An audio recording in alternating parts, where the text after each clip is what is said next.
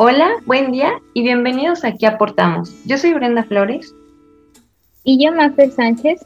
Y en este podcast queremos escuchar tu historia y platicar contigo en un espacio para conocer acerca de tus logros y la importancia de cada persona, porque puede que el día de mañana tu historia sea la motivación de alguien más.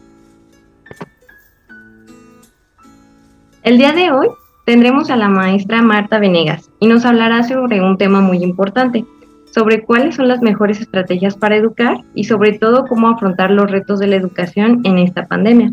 Muchas gracias por estar aquí, maestra. Gracias a ustedes por invitarme. En la sesión pasada nos comentó acerca de que hoy en día en nuestra sociedad falta amor y sobre todo educar con amor. ¿Podría contarnos un poco más acerca de esto?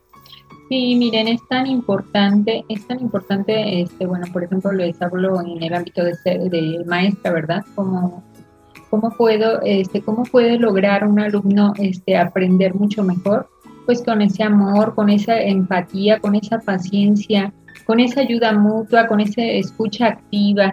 Cuando una persona, cuando un alumno este, le damos este tipo de, de, este, de valores, inmediatamente el niño responde positivamente a un buen aprendizaje.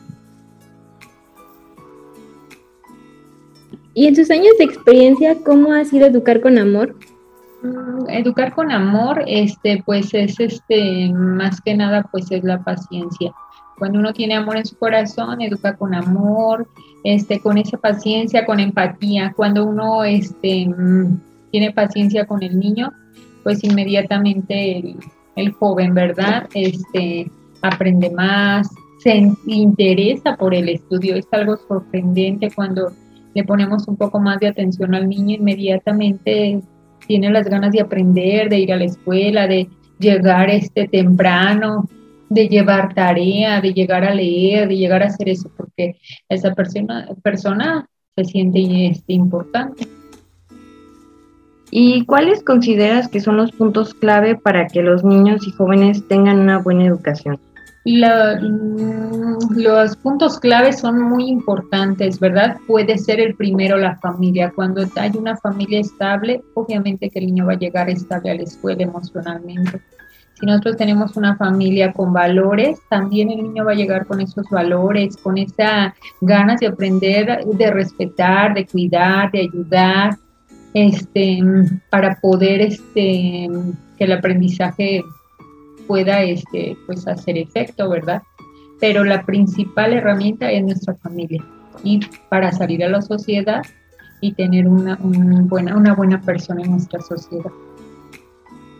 Y en los casos que no ocurre una, una buena situación, ¿cómo se enfrentan las situaciones difíciles, ya sea como el no apoyo que tengan los niños a las dificultades del aprendizaje?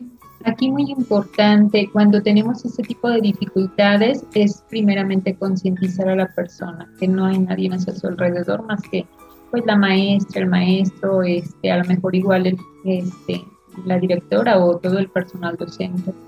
Cuando es así, todo el mundo pues da el apoyo, ¿verdad? Trata de ayudarla, trata a lo mejor de, este, de llevar a algunas instituciones, por ejemplo, psicólogos, o a lo mejor igual este, este, pues sí, para que los motiven a, que pues si la sociedad lo apoya, lo ayuda, pues puede lograr ser alguien en la vida.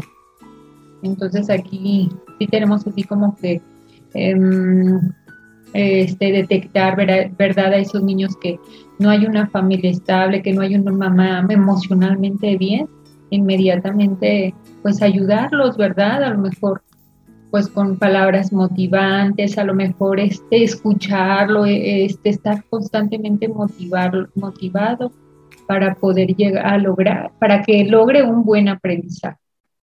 Y en este sentido, con lo que nos comentas y en tus años de experiencia, ¿cuál crees que es la mejor estrategia para motivar? Este, para motivar a un niño, primeramente este, reconociendo sus logros cuando uno empieza a motivar, inmediatamente tenemos que reconocer esos pequeños logros que va, que va haciendo, porque pues ya al reconocer los logros, inmediatamente se va a sentir que él puede, que él puede lograr hacer todo eso que a lo mejor igual se le dificultaba en la primaria o en casa, ¿verdad? Entonces aquí, pues sí, motivándolo y reconociéndole sus logros, ayudar a que él igual este, crea en él, que, que vea que él puede, ¿verdad? Y también muy importante pues ser empáticos, solidarios, a lo mejor este, las personitas que están a, su alrededor, por ejemplo sus compañeros, los mismos compañeros de trabajo o simplemente hasta, pues sí, eh, los compañeros del, del grupo. Ok, sí, es muy importante lo que nos comenta y sobre todo pues las medidas sanitarias, ya que eh, realmente no hay como un protocolo específico y los que hay pues podrían mejorarse. Entonces sí es muy importante y de verdad muchísimas gracias maestra por compartirnos acerca de sus experiencias. De verdad esperamos pues que este regreso a clase sea un buen regreso y sobre todo que nuestros escuchas o las personas que nos apoyan sepan cómo educar con amor. Gracias a ustedes por este, invitarme a, hablar poco de este tema, que es maravilloso. Esperamos que este podcast sea de tu agrado y que recuerdes que tus logros son tan importantes como tú, que todos tenemos historias diferentes y no importa el tiempo o los obstáculos en el camino, vas a poder lograrlo. Gracias a las personas que nos escuchan. Los esperamos la semana que viene en ¿Qué aportamos? con nuevas experiencias por compartir. Si crees que todos somos valiosos, por favor, comparte con tus amigos, conocidos o con cualquier persona que creas que se identifique con el logro del día de hoy y que pueda lograr motivarse. Muchas gracias.